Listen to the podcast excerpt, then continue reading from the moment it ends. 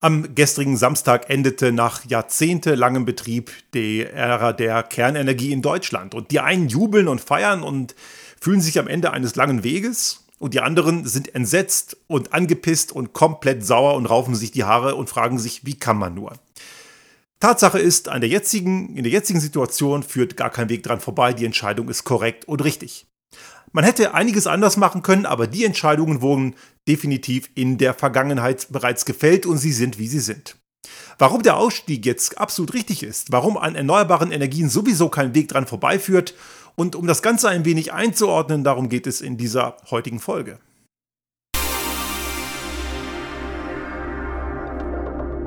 Der Restart Thinking Podcast.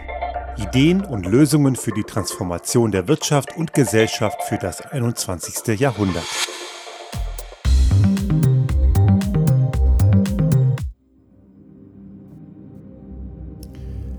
Ich mache ja kein Hehl daraus. Ich bin kein Fan der Kernenergie und ich bin überzeugt, man kann es auch nicht sein, wenn man das Thema so halbwegs verstanden hat und all die Risiken und Nebenwirkungen, insbesondere die sehr langfristigen Risiken und Nebenwirkungen wirklich in, in Betracht zieht und versteht, dann kann man diese Energieform nicht gut finden. Gibt allerdings trotzdem Leute, die finden sie gut. Das liegt entweder daran, dass sie sie eben nicht verstanden haben oder sie sind jahrzehntelang in dem Bereich tätig gewesen. Dann ist es irgendwo ihr Baby, so wie die ganzen Leute an den Hochschulen oder in den Entwicklungsabteilungen, die nur Verbrennermotoren gemacht haben, jetzt auch das E-Auto verteufeln, weil man sich von dem Alten, was das eigene Baby ist, einfach nicht lösen kann. Ist irgendwo menschlich. Natürlich bin ich auch geprägt durch meine Kindheit, Jugend. Ich war damals Schüler in Göttingen, ich bin dort aufgewachsen und ich habe einige Anti-AKW-Demos mitgemacht. Die, so, die ganzen Castor-Transporter aus dem französischen La Hague mit dem deutschen Atommüll, die sind ja dort an dieser Bahntrasse im Leinetal, dort an Göttingen vorbei transportiert worden. Ich gehörte jetzt nicht zu denen, die sich an die Bahngleise gekettet haben. Den Mumm hatte ich da nicht, aber ich kann mich an diese ganze Thematik damals sehr gut erinnern. Und ich war ganz klar immer auf der Seite der Kernenergiegegner. Und das bin ich bis heute immer noch. Und es gibt definitiv im Gegensatz zu damals, in den 80er und 90er Jahren, längst bessere Alternativen, die auch funktionieren. Der Ausstieg, so wie er jetzt ist, ist richtig. Und es ist auch ein zur jetzigen Situation unumkehrbar. Die ganzen Diskussionen, man möge das doch jetzt länger laufen lassen und das würde ja jetzt auch dann die Treibhausgasemissionen in Deutschland reduzieren, das ist komplett falsch. Und damit möchte ich mit einem Punkt hier sofort mal ganz am Anfang aufräumen.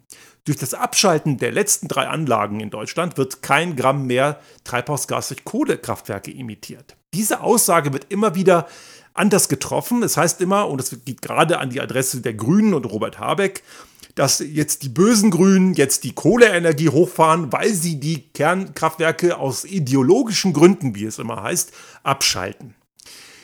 Das, in diesem Satz sind so viele Fehler drin, dass es schwer ist, das einzusortieren. Ich versuche es aber trotzdem. Erstmal, die Abschaltung der Kernenergie in der heutigen Form ist keine Entscheidung der Grünen, sondern ausschließlich eine Entscheidung von CDU, CSU und FDP.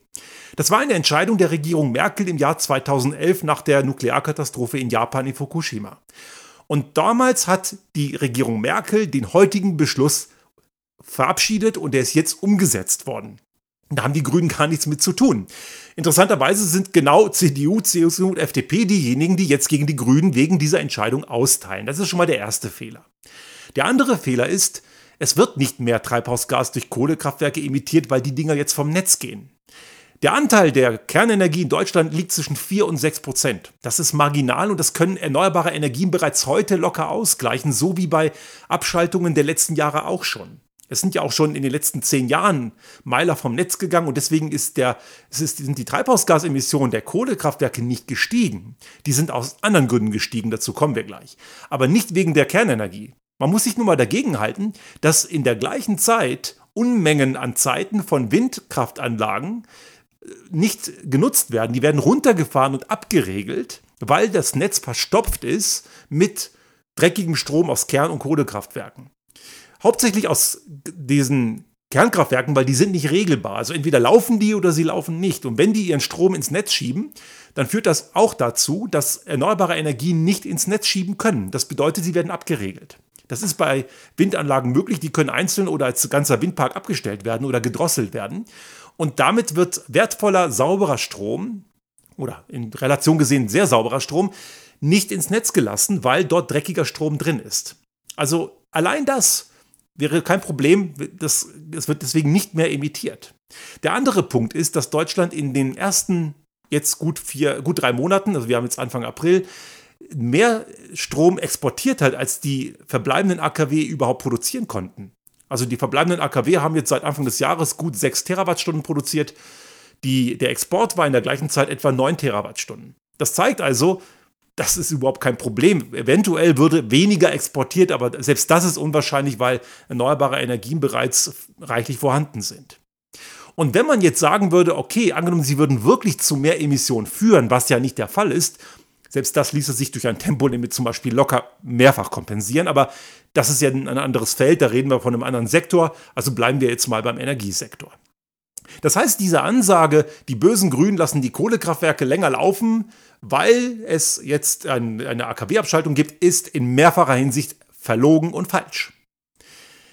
Jetzt werden sich natürlich einige sagen, Moment, letztes Jahr wurden ja, wurden ja Kohlekraftwerke aus der Reserve geholt. Das ist korrekt, das wurde gemacht. Der eine Grund war natürlich die drohende Gasmangellage. Deutschland betreibt ja auch Gaskraftwerke. Der Vorteil dieser Gaskraftwerke ist natürlich neben dem Nachteil, dass es natürlich dreckige Energieerzeugung ist, aber die sind sehr gut regelbar. Man kann ein Gaskraftwerk je nach Bedarf im Netz mal mehr und mal weniger regeln. Das ist ein stetig regelbares System. Das ist eben bei der Kernenergie anders. Und diese Gasmangellage hat unter anderem dazu geführt, dass man mehr Kohleenergie in, aus der Reserve geholt hat. Ein anderes Problem sind französische Atomkraftwerke. Frankreich hatte Letz-, im letzten Jahr einen Riesenmangel, also circa die Hälfte der Anlagen waren gar nicht am Netz wegen Reparaturen und wegen gravierender Mangel. Auch heute noch ist gut ein Viertel der Anlagen noch immer nicht am Netz. Und im letzten Jahr hatten die aufgrund von Wassermangel und das geringe Wasser in den Flüssen war obendrein noch zu warm, und dieses warme Wasser hat zu Eigenbildung geführt und zu toten Fischen. Und das hat am Ende die Wassereinläufe auch in die, in die, in die Kernkraftanlagen verstopft. Also die konnten die Dinger nicht kühlen. Das heißt, Frankreich hat die letzten Jahre, die letzten Monate und auch diesen Winter eine extreme Strommangellage gehabt. Und nun sind wir hier in einem europäischen Verbundnetz und das ist auch gut so. Das werden wir auch für die erneuerbaren Energien brauchen. Und das führt dazu, dass die Nachbarländer aushelfen. Und unter anderem Deutschland hat Frankreich massiv ausgeholfen. Einige sagen jetzt, ja, in 2023 ist Frankreich jetzt wieder mehr Stromexporteur. Das ist zwar korrekt. Der Exportanteil ist so 56 Prozent, der Importanteil ist 44 Prozent. Aber das ist eben jetzt der Winter. Der Sommer kommt erst noch. Das Problem wird sich dieses Jahr sehr wahrscheinlich wiederholen. Das zeigt also ein Stück weit, dass die Kernenergiefalle, in der Frankreich sitzt, dazu führt, dass Deutschland noch tiefer in die Kohleenergiefalle rutscht. Natürlich ist das nicht der Schuld der französischen Energiepolitik. Deutschland hätte es ja schlauer machen können. Dazu kommen wir gleich. Das heißt, die Kohleenergieanstieg in Deutschland ist eine Folge von Kernenergie in Frankreich und der Gasmangellage und hat nichts mit, der, mit dem deutschen Atomenergieausstieg zu tun. Diese Zusammenhänge, die dort erzeugt werden, sind so komplett falsch. Ein weiterer Mythos, der immer wieder behauptet wird, deutsche Kernkraftwerke sind die sichersten der Welt. Auch das ist nicht korrekt. Es gab ja vor einigen Monaten mal, einige Wochen, Ende letzten Jahres, einen, Skandal vom TÜV Süd. Der hat ISA 2, das ist eins der noch verbleibenden Meiler, begutachtet und es gibt begründeten Verdacht, dass es ein Gefälligkeitsgutachten für die CSU von Herrn Söder war. Denn einige haben das Gutachten gegengeprüft und haben festgestellt, da wurde ziemlich schlecht gearbeitet. Es ist also fraglich, wie sicher die Dinger wirklich sind. Und man muss dazu bedenken, dass die zehnjährige reguläre intensive Überprüfung bei allen drei noch in betrieblichen Anlagen drei Jahre über die Zeit ist. Man hat sie einfach vor drei Jahren nicht mehr gemacht, weil man davon ausging, die werden eh abgeschaltet. Also hat man sich diese Inspektion gespart. Ob die Dinger wirklich da noch den Sicherheitsanforderungen genüge äh, sind und dem folgen können, ist mehr als fraglich. Und wir sehen ja zum Beispiel im Nachbarland Frankreich oder auch in anderen Ländern, die ältere Anlagen haben, dass die Dinger einfach nicht mehr so in gutem Zustand sind nach einer gewissen Zeit. Auch diese neuen deutschen AKW, die jetzt noch in Betrieb waren, sind aus den 80er Jahren. Das sind keine neuen Anlagen mehr. Und das heißt, der Wartungsaufwand wird mit, von Jahr zu Jahr mit dem Alter exponentiell immer größer und die Kosten werden entsprechend immer höher. Auch da kann man, lohnt der Blick nach Frankreich. Die Betreibergesellschaft EDF war bis letztes Jahr mit über 40 Milliarden bereits verschuldet und letztes Jahr sind nochmal 18 Milliarden Schulden draufgekommen. Unter anderem auch aus, äh, aufgrund der enormen Wartungskosten, die wirklich erheblich sind. Dazu kommt, dass Kernenergie auch im Betrieb und auch im Neubau wahnsinnig teuer ist. Dies dauert extrem lange. Also die Neubauten in zum Beispiel in, in Finnland, der neue Reaktor, der letztes Jahr in Betrieb gegangen ist, hat 13 Jahre länger gebraucht und war sechs oder siebenmal so teuer. In Frankreich das gleiche Spiel. Auch dort baut man einen neuen EPR-Reaktor, der ist noch immer nicht fertig, soll irgendwie dieses oder nächstes Jahr in Betrieb gehen und kostet mittlerweile statt 3 Milliarden bereits 19 Milliarden Euro. Das sind Milliardengräber und da ist kein Ende in Sicht. Also von super sicher und super günstig und vor allem kontrollierbar kann hier überhaupt gar keine Rede sein. Also die Dinger können weg, braucht kein Mensch mehr und der Rückbau und die Entsorgung wird aufwendig genug. Haben wir jetzt also geschaut, warum macht das jetzt keinen Sinn mehr? Natürlich kann man jetzt die Frage stellen, ja, im Betrieb sind die Dinger ja weniger treibhausgasintensiv als Kohleenergie, das ist korrekt. Die sind natürlich nicht so sauber, wie es die AKW-Befürworterinnen und Befürworter immer gerne behaupten. Das ist immer noch eine sehr dreckige Energie. Die wahren Treibhausgasemissionen sind vermutlich dreistellige Grammwerte pro Kilowattstunde. Wir können es nicht genau sagen, weil der Rückbau und die Entsorgung einfach noch unbekannt ist. Aber ohne Rückbau, ohne Rückbau und Entsorgung kommt man auf 50 bis 60 Gramm pro Kilowattstunde und alle Erneuerbaren sind unter 30 oder 20. Und die erneuerbaren Energien, wenn sie einmal installiert sind, brauchen nicht immer wieder Futter von außen, denn Wind und Sonne und Wasser kommt immer wieder. Gut, bei Wasser haben wir jetzt gemerkt, hier auch gerade in Tirol nicht immer, weil Schmelzwasser wird weniger, aber Wind und Sonne kommt immer wieder und das muss man nicht teuer beschaffen. Uran dagegen kommt meist aus Russland unter Umständen auch aus Australien oder Brasilien. Das sind keine Länder, die so um die Ecke sind. Zum Teil eben im Fall von Russland auch sehr dubioses Regierungssystem.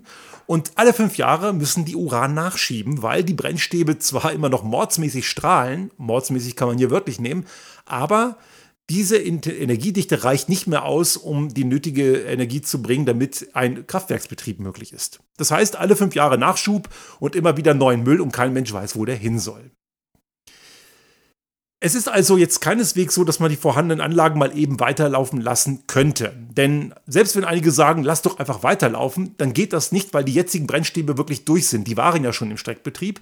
Und was die Brennstäbe angeht, hätte man irgendwann Anfang letzten Jahres welche bestellen müssen. Ist natürlich nicht gemacht worden, weil ja ein Ausstieg geplant war. Aber selbst die Brennstäbe allein, die bringen uns da gar nicht weiter. Man hätte auch die Sicherheitsüberprüfung machen müssen. Dann hätte man sehen müssen, welche Schäden sind noch da, was muss repariert werden. Und dann hätte man noch ein Gesetz ändern müssen. Das bedeutet, wollte man heute die Dinger weiterlaufen lassen, dann müsste man erstmal zwei Jahre Vorarbeit reinstecken. Also hätte man heute weiterlaufen lassen wollen, hätte die Regierung Merkel, die vor zwei Jahren noch im Amt war, die Weichen dafür schon stellen müssen. Haben sie aber nicht.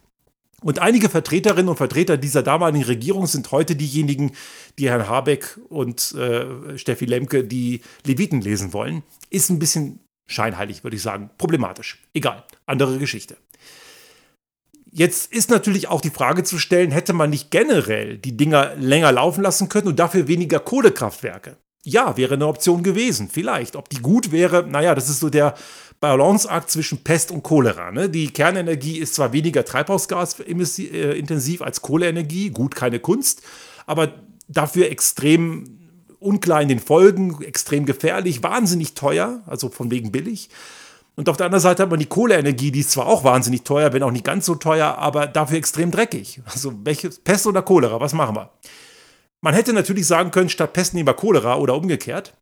Aber dann hätte man die Entscheidung anders treffen müssen. Wie ich schon am Anfang erwähnt habe, der heutige Beschluss geht auf die Regierung Merkel 2011 nach Fukushima zurück. Ein Jahr davor, 2010, hat die gleiche Regierung den Atomausstieg, den Rot-Grün unter Schröder Anfang der 2000er Jahre ausgehandelt hat, revidiert. Das war ein Lobbygeschenk an die Betreiber, an RWE, E.ON und Co nach dem, äh, nach dem ursprünglichen Beschluss vor dem Ausstieg der Regierung Merkel hätten die Dinger bis 2050 laufen können. Nicht alle, aber einige von denen. Ich glaube, so 14 Anlagen hätten bis 2050 weiter betrieben werden können, was sowieso ein Wahnsinn ist. Und damit sie das festlegen konnten, mussten sie den Beschluss von der Regierung Schröder, der Vorgängerregierung, äh, aushebeln und äh, abstellen. Das haben sie auch gemacht um eben danach den Ausstieg wieder zu installieren, nur mit schlechteren Bedingungen. Also was war passiert? Die Regierung Schröder hat 2001-2 mit den Betreibern einen Atomkompromiss ausgehandelt. Der besagte kein festes Ausstiegsdatum, der besagte eine gewisse Reststrommenge. Man spricht da von 2620 Terawattstunden pro Kraftwerk im, Raum, im Zeitraum von 32 Jahren nach Erstinbetriebnahme. Und die Kraftwerksbetreiber konnten mit diesen Parametern etwas spielen. Die hätten sagen können, okay, wir nehmen ein Kraftwerk früher vom Netz und wenn noch Reststrommenge drauf ist, die übertragen wir auf ein anderes Kraftwerk. Das hätte dazu geführt, nach dem ursprünglichen rot-grünen Beschluss, dass die verbleibenden Anlagen, das wären durchaus noch einige gewesen, so sechs oder sieben Anlagen, noch bis 2025, vielleicht sogar länger, hätten laufen können. Also das, was die BefürworterInnen der Kernenergie heute den Grünen an den Kopf werfen, hat es mal gegeben. Und zwar unter Rot-Grün. Das hat allerdings die Regierung Merkel aufgekündigt und hat danach, nach Fukushima, den schlechteren Deal gemacht, der also auf 2022 fix terminiert war. Dazu kommt allerdings, und das ist das besonders perfide, das, die Ausstiegskonditionen sind nach dem Merkelschen Ausstieg erheblich schlechter als vorher unter dem Schröderschen Ausstieg. Denn die AKW-Betreiber haben sich natürlich dieses, den Ausstieg aus dem Ausstieg aus dem Ausstieg natürlich schön vergolden lassen. Unter dem rot-grünen Beschluss hätten die Betreiber wesentlich mehr für die Entsorgung und den Rückbau investieren müssen. Nach dem Ausstiegsbeschluss der Regierung Merkel zusammen mit der FDP 2011 haben die sich das natürlich ordentlich vergolden lassen. Sie haben sogar Entschädigungszahlungen bekommen für das Moratorium damals nach Fukushima und Sie haben eine Bad Bank eingerichtet für den Rückbau und die Entsorgung, aber da reden wir von circa 30 Milliarden so in dem Bereich. Die Warenkosten dürften mindestens das Fünffache liegen. Und natürlich wollen die AKW-Betreiber nicht wieder in die Kernenergie rein, weil so billig kommen die nie wieder aus diesem ganzen Schlamassel raus. Also auch hier hätte man sagen wollen, wir lassen die Dinger bis 2030 laufen, reduzieren dafür Kohleenergie und bauen parallel die Erneuerbaren aus. Hätte man machen können. Aber das ist mindestens zehn Jahre zu spät. Das hätte man eben wie früher machen können oder man hätte den Atomausstiegsbeschluss von Rot-Grün einfach mal unangetastet lassen müssen. Dann hätten wir jetzt nicht diese Diskussion gehabt. Also vielleicht mal an die ganzen Grünbäscher da draußen, die ständig Robert Habeck und die Grünen gerne, wo man natürlich auch viel kritisieren kann, die machen nicht alles richtig, aber die sind ja so pauschale Feindbilder und da reimen die sich ja so richtig auf. Das Problem sind nicht die Grünen und der Habeck, das Problem ist äh, die Angela Merkel CDU zusammen mit der CSU und die FDP. Bedankt euch bitte bei denen, nicht bei Herrn Habeck. Aber letzten Endes, wie ich schon sagte, Pest oder Cholera, was ist die Alternative? Und das sind die erneuerbaren Energien. Und das funktioniert. Es gibt ja immer noch Leute, die das Märchen verbreiten, die erneuerbaren Energien seien nicht grundlastfähig. Im Ist-Zustand nur im regionalen Umfeld. Korrekt. In der Breite noch nicht. Aber technisch geht das. Es gibt unheimlich viele Konzepte dafür, vom Fraunhofer durchgerechnet und dargestellt. Das Deutsche Institut für Wirtschaft, das DIW hat das dargestellt. Es gibt ähm, enorm viel Technologien dafür, die immer günstiger werden. Und im Gegensatz zu Kern- und Kohleenergie sind erneuerbare Energien, die ja nicht nur aus Sonne und PV bestehen, sondern eben aus einer Vielzahl an Technologien, die auch anders strukturiert sind, wirklich bezahlbar und die kommen wirklich ohne Subventionen aus. Das ist ja das Entscheidende. Es gibt ja eine Menge Leute, die immer noch sagen, die erneuerbaren Energien sind keine Option, weil die mussten ja subventioniert werden. Die vergessen aber, dass die Kohle- und Kernenergie noch viel mehr subventioniert wird und wurde. Nur ist das nicht so im Bewusstsein. Die ganzen externen Kosten der, Kern, der, der Kohleenergie und auch der Kernenergie liegen komplett auf der Allgemeinheit. Die, die Entsorgung der Kernenergie zahlt die Allgemeinheit, abgesehen von der kleinen Bad Bank, die ich vorhin erwähnt habe, zahlt die Allgemeinheit. Die Grundlagenforschung zahlt die Allgemeinheit. Es gibt für die AKW keine Versicherungspflicht. Die Dinger brauchen keine Haftpflichtversicherung. Das, damit sind, davon sind sie befreit, weil keine Versicherung der Welt die Dinger versichern möchte. Man richt, die Versicherungen rechnen dort etwa von einer Versicherungsprämie, wenn man das korrekt versichern würde, von etwa 60 bis 80 Milliarden Euro pro Jahr und Anlage. Das heißt, Kernenergie ist nur wettbewerbsfähig geworden, weil der Staat im Falle von äh, einer Havarie und auch bei den laufenden Folgen, die ja auch da sind, man braucht keine Havarie, um negative Folgen zu haben, die übernimmt komplett die Allgemeinheit. Und das ist eine der dicksten Subventionen überhaupt. Eben zuzüglich Entsorgung, Endlagerung, Rückbau und so weiter. Die Folgen der Kohleenergie, die gesundheitlichen Folgen, die ökologischen Folgen zahlt die Allgemeinheit. Die erneuerbaren Energien dagegen, auch die, ja, wurden und werden subventioniert, aber rein von der Zahl her viel, viel weniger und das Gute ist, selbst ohne Subvention rechnet sich das. Wir kennen Projektentwickler in Deutschland, die und auch in Österreich, die entwickeln Windenergieprojekte oder PV-Projekte und verkaufen die ohne irgendeine Förderung. Die, die rechnen sich nach unter zehn Jahren. Das ist ohne weiteres möglich, wohingegen sich ein Kern- oder Kohlekraftwerk nie rechnet. Die Dinger bleiben immer defizitär und kosten Milliarden und werden mit den Jahren immer teurer und teurer und teurer. Und wenn wir jetzt den Fehler machen würden, jetzt in Kernenergie zu investieren, weil wenn wir aus der Kohlefalle raus wollten, müsste man neue bauen, wie ich schon, schon erwähnt habe, die heutigen nützen uns da nichts. Die sind nicht, ähm, die bringen uns gar nichts für die Treibhausgasreduktion im, im deutschen Energiesektor. Wir müssten also neue bauen und wie man eben Frankreich und Finnland sieht, das dauert wahnsinnig lange, über ein Jahrzehnt, kostet extrem viele Milliarden. In der Zeit kann man auch die Energiewende umsetzen. Und die kostet weniger und die ist im Gegensatz zur Kernenergie wirklich klimafreundlich. Die Kernenergie ist es eben nicht, auch wenn es immer wieder gerne behauptet wird. Diese neuen Strukturen, die sehen halt anders aus, als es viele kennen. Erneuerbare Energien funktionieren nicht in monolithischen Großkraftwerkstrukturen. Bei erneuerbaren Energien wird der Strom dort erzeugt, wo man ihn braucht. Oder aber, so wie früher auch schon, die Industriebetriebe gehen dorthin, wo die Energie ist. Also im Fall von Deutschland könnte man ja sagen, Mensch, gewisse große Verbraucher wie eben Chemieindustrie, Stahlindustrie, warum sind die im Binnenland? Die müssen an die Küste, weil dort ist die Windenergie sehr stark und im Norddeutschland gibt es mehr als genug. Die Schlusslichter bei erneuerbaren Energien sind, wie soll es anders sein, Bayern und Baden-Württemberg. Diejenigen, die immer gerne Kernenergie haben wollen, aber kein Endlager. Insbesondere in Bayern ist das ja ausgeprägt. Oder Herr Söder möchte gerne Fracking, aber in Niedersachsen. Also so ein richtiger Parasit. Ne? Immer alles haben, aber keine Verpflichtung dafür übernehmen wollen. Windenergie wollen sie auch nicht. Also wenn sie ähm, ihre Hausaufgaben machen würden, dann wäre auch dort kein Problem, eine Wirtschaftsleistung mit erneuerbaren Energien abzudecken. Technisch kein Problem. Wenn wir allerdings den Fehler machen würden, den andere europäische Länder machen und jetzt sagen, wir machen jetzt mal doch Kernenergie, dann fließt Geld und andere Ressourcen in eine tote Technik, die sowieso nur noch Uranvorkommen für circa 13 bis 15 Jahre weltweit hat, wenn sich alle Industrieländer darauf stürzen würden. Also das Ding hat auch rein von den Vorkommen, von den natürlichen Ressourcen ein Auslaufmodell, ein Ablaufdatum und dazu fehlt dann noch Geld für die Energiewende. Also wir müssten endlich das tun, was man längst hätte tun müssen. Und technologisch geht das eben, nur eben dezentral, auf der unteren, eher auf der unteren Netzebene als auf den höheren Netzebenen auch wenn natürlich auch auf den höheren Netzebenen im europäischen Verbundnetz dann es Ausgleichsstrukturen gibt. Und man kann das Ganze auch sehr schnell machen. Der Ausbau der LNG-Terminals an der deutschen Küste zeigt ja, wie schnell plötzlich Dinge gehen, wenn man will. Auch wenn die Dinger völlig falsch ausgebaut werden, weil viel zu groß und in ihrer Dimension, man braucht niemals die Menge, die man dort gerade ausbaut. Aber wenn man will, kann man das gleiche Tempo auch bei der Energiewende machen. Und das funktioniert. Man braucht dafür nicht mal diese ominösen Wasserstoffkraftwerke, von denen auch Robert Habeck immer wieder spricht. Wenn man dezentrale Strukturen ausbaut, wo man natürlich durchaus auch Wasserstoffspeicher braucht, dann ist das Ganze eine sehr feine Sache und das geht technisch. Was uns davon abhält? Menschliche Ignoranz, menschliche Trägheit und die Unfähigkeit, sich irgendwas vorzustellen, was jenseits des Status quo liegt. Beispiele gibt es. Dänemark. Dänemark hat einen 80-prozentigen erneuerbarer Energieanteil, Tendenz immer weiter steigend. Die sind nie in die Kernenergie eingestiegen, haben die immer weggelassen. Österreich macht es auch relativ gut, wenn auch in Österreich der Importanteil sukzessive gestiegen ist. Das liegt allerdings an der eher schwächer werdenden Wasserkraft, weil Wassermengen leider abnehmen.